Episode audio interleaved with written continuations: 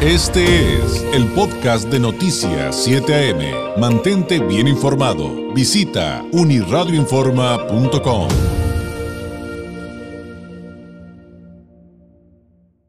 Me da mucho gusto recibir aquí en el estudio en esta mañana de viernes a la licenciada Flor Ruiz González, coordinadora de captación de fondos y comunicación de la Cruz Roja de Tijuana, y al técnico, al técnico en urgencias médicas, mejor conocidos como TUM, eh, Ulises Rodríguez, subcoordinador de socorrismo también en la Benemérita Institución, en la Cruz Roja de Tijuana. Eh, Flor, Ulises, eh, bienvenidos, muy buenos días. Muy buenos días. Eh, Muy buenos días. Gracias por la invitación. Al contrario, pues este, estamos con el tema de la colecta de la Cruz Roja de Tijuana. Inició la colecta escolar 2023. Hoy todos somos héroes. Es, es. el lema. Eh, empezamos contigo, Flor, para que claro nos platiques sí. Sí, de la colecta, eh, por qué hoy todos somos héroes, aunque eh, es muy obvio por qué, pero platicamos un poquito de, cómo se llega a eso y a invitar a, que todos participemos, ¿no? Por supuesto que sí, muchísimas gracias por el espacio. Eh, estamos muy contentos, eh, muy agradecidos con la comunidad. Después de dos años de una pandemia que vivimos como, como ahora sí que como seres humanos en todo, en todo el planeta y más pues aquí en nuestra localidad, Cruz Roja Tijuana se, se, ha este se ha unido para trabajar en conjunto, para fortalecernos como institución.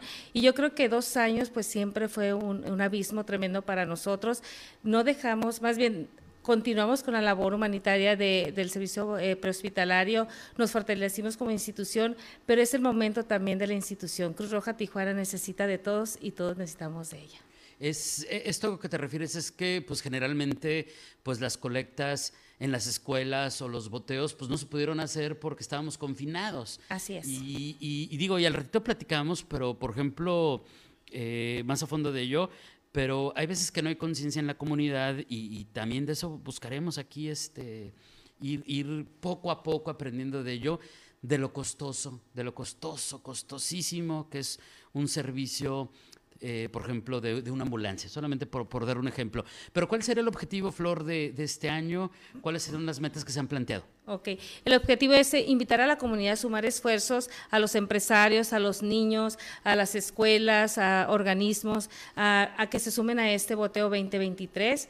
Eh, eh, vamos a estar el mes de, lo que resta el mes de abril, mayo y junio, para lograr esa meta de, recaudar los fondos que de alguna manera a través del boteo tradicional, aquí traigo la alcancía para que este, la, alcancía pues se recuerde a la gente que estamos en periodo de campaña, que nos abran la puerta de su corazón, la puerta de su casa, la puerta de su institución, de su organismo y empresa, y que pues aquí estamos con una alcancía nuevamente para impulsar eh, este, cada instante, cada momento la colecta. Cruz Roja necesita de estos recursos, la institución ha crecido mucho, nos hemos fortalecido y como dices tú, David, este, el servicio prehospitalario continúa. Ahora eh, que pasó todo esto de pandemia, se redoblaron los esfuerzos, fue este, una labor titánica, la verdad, este, eh, y lo debo decir, me siento orgullosa del equipo de trabajo que tenemos como institución de esos voluntarios que 24/7 no pararon. Yo creo que la comunidad sabe lo que hacemos, la comunidad conoce esta gran labor y, al final nos debemos a ella, como seres humanos, como institución, como, como ciudadanos de, de nuestra entidad de Tijuana. Oye, Ulises, escuchaba al doctor Andrés Smith Favela platicando acerca de los objetivos y de la necesidad de, más ambulancias y yo creo que es algo que tú debes de tener como, como socorrista, como coordinador de, socorrismo, muy claro, ¿no? Esas necesidades en una ciudad que ha crecido tanto. Y, bueno, pues ahí, ahí, te va la otra, Ulises, pues ni modo, te, te va a tocar. Pues también el asunto de que pues ahora las vialidades están más complicadas, ¿no? No solamente más tráfico, sino pues todo el rollo de los accesos y calles cerradas. Y, y eso ustedes, pues también me imagino que pues les debe preocupar, ¿no? Sí, definitivamente. Buenos días. Antes que nada, muchas gracias por la invitación. Eh, sí, definitivamente el caos vial, la cultura del manejo, pues cada día pues se ve reflejado, ¿no? Y aparte de eso, pues ahora sí que todas las vialidades que están dañadas por las recientes lluvias nos han complicado eh, la facilidad de conducirnos a los lugares, ¿no? Donde se nos solicita en un llamado de emergencia. Eh, por mencionar algunos, pues tenemos la de Playas de Tijuana, que sí es un caos vial, es un eh, bastante complicado, es un nudo donde se hace ahí mucho tráfico y tenemos que buscar eh, accesos alternos para poder disminuir el tiempo de respuesta, ¿no? Que es el objetivo de nosotros. Afortunadamente, pues se, han abierto los, más bases, como mencioné, el de Playas de Tijuana y el de Fundadores, para tener mayor, menor tiempo de respuesta para llegar a los lugares aledaños que se encuentran en esas áreas donde las vialidades están más afectadas. ¿Y eh, qué hay respecto a, por ejemplo, la cantidad de ambulancias que requeriría eh, una ciudad como Tijuana? De, ahí que tú resaltarías, porque yo sé que la información es mucha y muy compleja, pero tú qué pondrías sobre la mesa respecto a, a esas necesidades? Sí, no, las necesidades de unidades de emergencia sí son muy, muy fuertes. Tenemos la necesidad de por lo menos activar unas 10 ambulancias más para poder fortalecer el sistema de prehospitalario, que es lo más importante, ¿no? Eh, tenemos unidades eh, que ya, este, pues ahora sí que han sobrevivido mucho tiempo y estamos en esta espera de que eh, la ciudadanía nos apoye, se nos haga más fuertes, que al fin de cuentas ese servicio es para ellos, es para que nosotros podamos estar más pronto con ellos en las necesidades de las urgencias médicas. Oye, Ulises, ¿y cómo vivieron ustedes? Me voy a regresar un poquito a lo que estamos platicando hace ratito, pero ustedes como socorristas, ¿cómo, cómo vivieron la pandemia? Digo, ya sé que muy difícil, evidentemente. Eh, ustedes eran parte de los primeros atendientes y de repente, pues el asunto de, pues ese es mi trabajo, yo tengo que seguirle y no sé si tienen COVID o no y pues ya estando vacunados, pues como que ya respiras con un poquito más de calma, que no quiere decir que ya no haya peligro y que desaparezca por completo, pero hubo una etapa, la verdad, bien complicada, ¿no? Sí, no, definitivamente es un mérito que yo le reconozco a mis compañeros, a todos los que estuvimos al frente de esta pandemia. Al inicio sí teníamos miedo, no lo podemos uh, negar, pero no bajamos la guardia, ¿no? Con toda la confianza y con eh, los conocimientos que fuimos adquiriendo día con día, pues fuimos dándole frente a esa pandemia, ¿no? Sí, yo felicito mucho y reconozco y les doy mi más sincero eh, reconocimiento a todos mis compañeros, ¿no? Que no bajaron la guardia, no se rindieron, eh, dieron frente a esto y sí fue una labor muy pesada, muy pesada porque fueron momentos muy difíciles porque no sabíamos con quién estábamos tratando, ¿no? Escuchábamos lo del COVID, pero no sabíamos cómo se iba a presentar, ¿no? Entonces sí, fue una labor muy fuerte, pero afortunadamente y qué bueno que salió todo bien, ¿no? Sí, aquí estamos finalmente. Aquí estamos. Sobrevivientes de, de, como yo les decía antes de entrar al aire, de una pesadilla que fue esa, esa, esa pandemia. oye, Flor, platícanos un poquito más de cómo, cómo es el sistema, cómo funciona la colecta escolar. Ok. O sea, cuál es la mecánica. Y por otro lado, eh, cómo podemos aportar, por qué vías. Todos, este, digo, si ahorita tenemos niños o estamos en una escuela o lo que sea, nos servirá la primera parte de tu respuesta pero quienes a lo mejor no tenemos un contacto con un centro escolar en este momento, ¿cómo podemos aportar a la, Cruz Roja? Claro que sí, mira, eh, nosotros a través del sistema educativo, este, aquí en, la entidad, eh, eh, se sumaron a esta campaña, siempre lo han hecho y yo creo que también ellos ya están este, esperando este momento, ¿no? Estamos muy contentos porque verdaderamente a cada niño de cada escuela, de cualquier sector de aquí de la entidad, les va a llegar este sobrecito. Son los sobrecitos que tenemos aquí ya muy muy conocidos, en el cual a través de, la estructura del sistema educativo eh, nos están apoyando ahora sí que al 100%, ahorita se están recogiendo los, los sobres eh, en la institución, los jefes de sector y de zona están recogiendo sus paquetes. Un ejemplo, si una zona, la 35, tiene 15 escuelas, el, el jefe de sector va por su paquete de escuela, nosotros ya los elaboramos y se los lleva, entonces eh, él a su vez los baja a cada una de sus 15 escuelas a través de sus directivos y hacen la colecta, le entregan al niño para que el niño, eh, eh, oh, perdón, para que el niño se lo lleve a casa. Mamás, papás, ese sobrecito les va a llegar a casa. Es importante el apoyo, como siempre, cada año lo brindan. Es muy importante este, este, donativo. ¿Por qué? Porque todo este recurso que, que llega a través de los sobres, a través de la alcancía, a través de, los empresarios que desean hacer una aportación a la institución, se va de manera directa al servicio de emergencia gratuito. ¿Qué quiere decir? Con ello que la ambulancia cuando es eh, al llamado de emergencia, entra en la llamada al 911, esa es la, la, atención este, prehospitalaria que brindamos día a día y ese todo este recurso que se va que se adquiere a través de estos sobrecitos a través de la alcancía lo vuelvo a repetir va directamente al servicio de emergencia gratuito. Entonces es como nos debemos a la comunidad.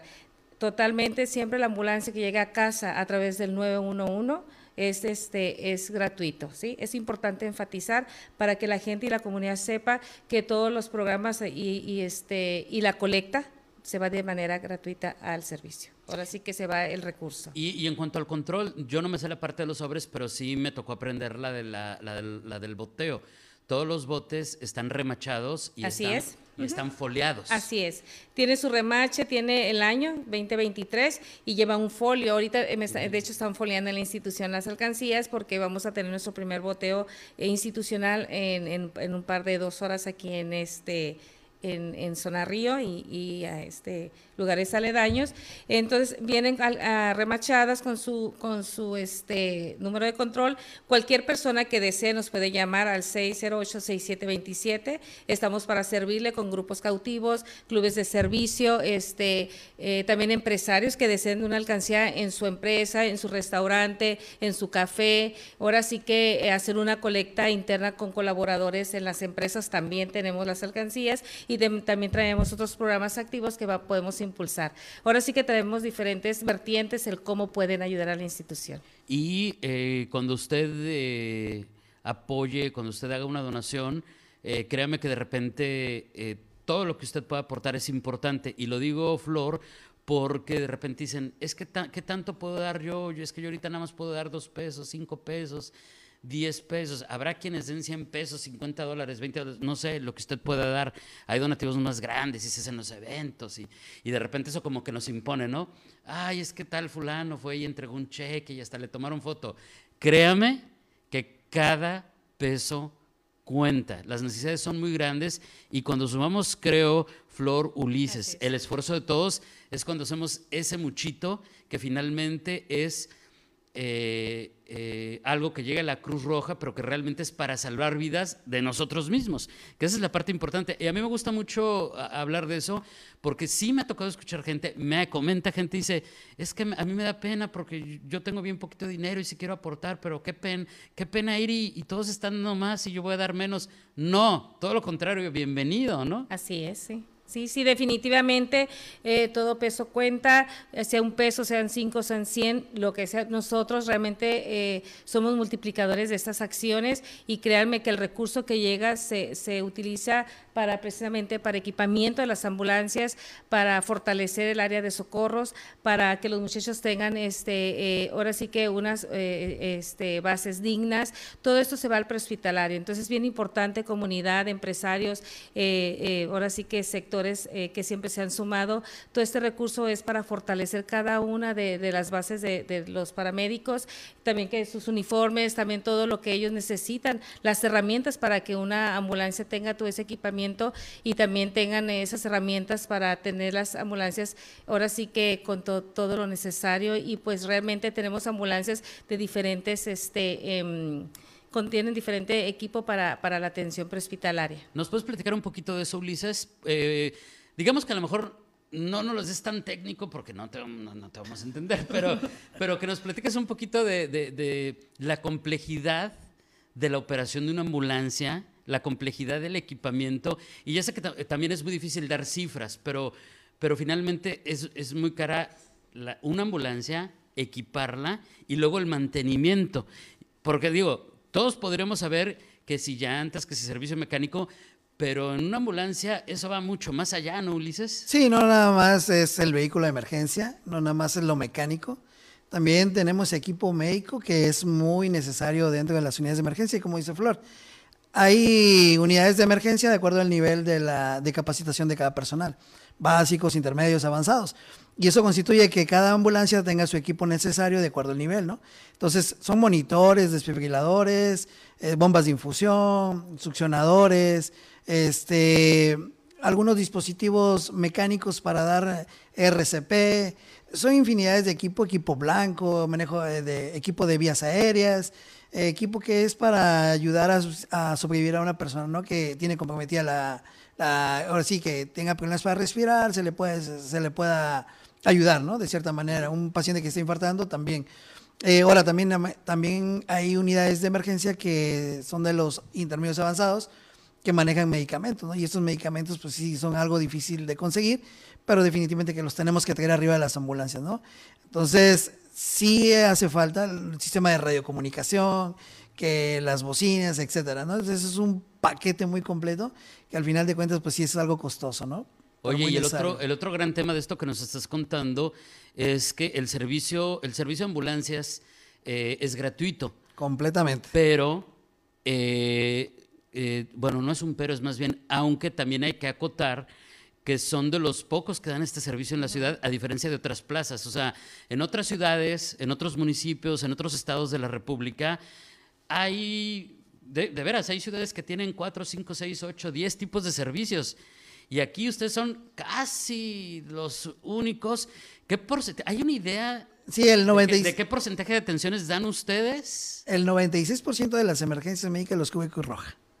Definitivamente somos la única institución que presta los servicios de emergencia y pues es muchísimo. Cubrimos alrededor de 150 servicios al día. Entonces es una cifra bastante elevada para 12 unidades o 14 unidades o 15 unidades. Es eh, una cifra muy elevada, ¿no? 150 servicios diarios, Que además esto es los 365 días del año. porque ustedes como los policías de alguna manera, mientras nosotros estamos en la cena de Año Nuevo o en la cena de Navidad o de Thanksgiving o lo que usted celebre o guste, ustedes están trabajando. Así es. Y, eso también es, es, es, muy importante y eso, eso pues, tema del día. También ahí te va, ni modo Ulises, te tocó, ¿eh? el, otro, el, otro el, otro tema es, ya es que se está discutiendo todo este rollo de los bares, los centros nocturnos, y, habían platicado algunas cifras de las atenciones, eh, de las estadísticas del año pasado de la, Cruz Roja de Tijuana, eh, cómo van un poquito las estadísticas de atención a accidentes, específicamente accidentes automovilísticos, eh, en lo que va de este año, pero la gran cantidad de, estos accidentes en los que ustedes se encuentran como primeros atendientes que sí está involucrado el alcohol. Definitivamente. El accidente de tráfico es el que está más elevado, la cifra más elevada. Y la mayor parte de esos accidentes de tráfico sí está involucrado el alcohol, ¿no? Desafortunadamente, es cierto. Es algo que está pasando. Y, y, en segundo lugar, pues son los heridos por arma de fuego eh, sí se le, pues se le podría invitar a la población de que eh, tome precauciones, que tome con responsabilidad, que, que salga, pero que salga con responsabilidad, ¿no? Eh, dada la noche o la mañana, muy, muy de mañana, pues ya van todos desvelados o con alcohol y eso provoca que tengan los accidentes de tráfico.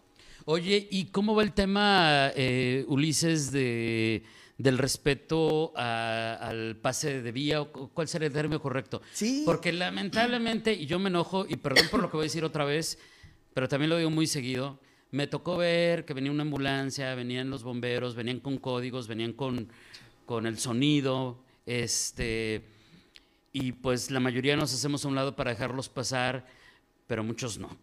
Híjole. Y yo les digo nada más, nada más imagínense que en esa ambulancia va su madre a ver si así se hacen un lado y la dejan pasar. Eso lo digo yo, no, no mis invitados. Eso lo dije yo. No es para que al rato no anden diciendo cosas.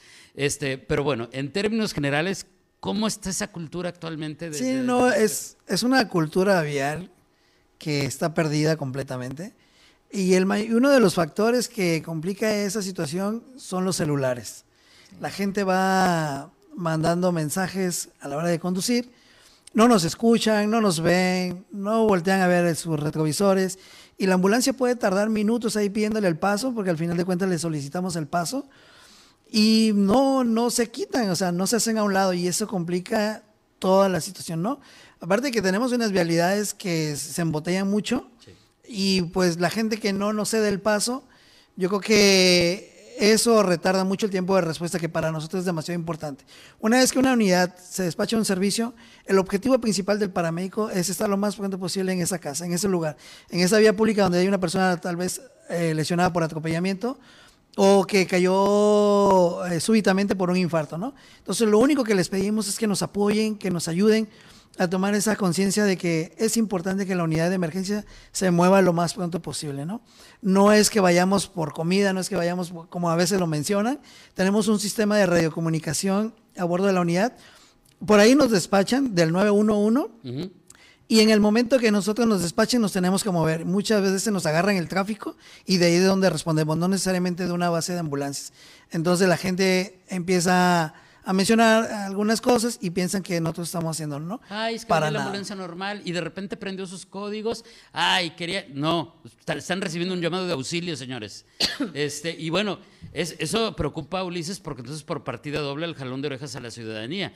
Porque además hay una gran cantidad de, accidentes por personas que en lugar de estar concentrados en manejar, van con el celular en la mano. Esa es otra de las grandes realidades. Definitivamente. Pero bueno, le- les, les agradezco enormemente, pero hay que cerrar con lo que veníamos, que es eh, eh, platicar de esta colecta escolar 2023 con la Cruz Roja de Tijuana. Hoy todos somos héroes y también de cómo podemos todos colaborar con la Cruz Roja eh, de Tijuana, Flor, y aportar, pues reiterar pues esta invitación a que todos colaboremos. Y ya sé que es un lema muy viejo, que se, ya se utilizó alguna vez, pero nadie decía, decía un lema, yo me acuerdo mucho y se me quedó muy grabado y creo que a muchos, dice, nadie es tan rico como para no necesitarlo ni... Tan pobre para no para no aportar. Ah, exacto, ni, ni tan pobre como para no aportar.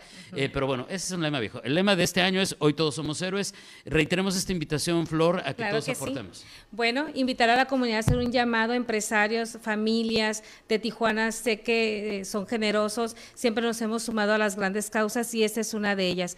Cruz Roja Tijuana siempre ha estado aquí en- en- para ayudar, para salvar vidas y yo creo que es el momento de sumar esfuerzos. Gracias, hacemos la cordial invitación a toda la comunidad y pues reitero, estamos, eh, Cruz Roja es su casa cuando gusten y invitarlos a que nos conozcan un poquito más. Es el momento para la institución. Gracias. Ulises, algo para cerrar, un mensaje final para quienes nos ven y nos escuchan Sí, desde pues que conozcan a la Cruz Roja y no nada más por accidente, ¿no? Ahí está su casa, en el momento que gusten, ahí estamos para servirles las 24 horas del día. Muchas gracias a ambos y, y hay que aportar, digo, yo ya tengo, pi- pero ahorita aporto, ahorita le- yo este, haré lo mío y cada quien haga lo suyo y recuerde, cada quien en la medida de sus posibilidades, todo suma, todo, todo suma. Este fue el podcast de Noticias 7am. Mantente bien informado. Visita unirradioinforma.com.